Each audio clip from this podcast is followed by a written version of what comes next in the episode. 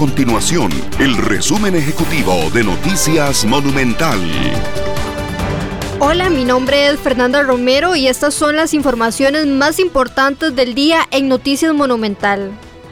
Los estudiantes volverán a las aulas este lunes tras una semana de receso lluvioso por la crisis de alta ocupación por virus respiratorios que se viven en el Hospital Nacional de Niños.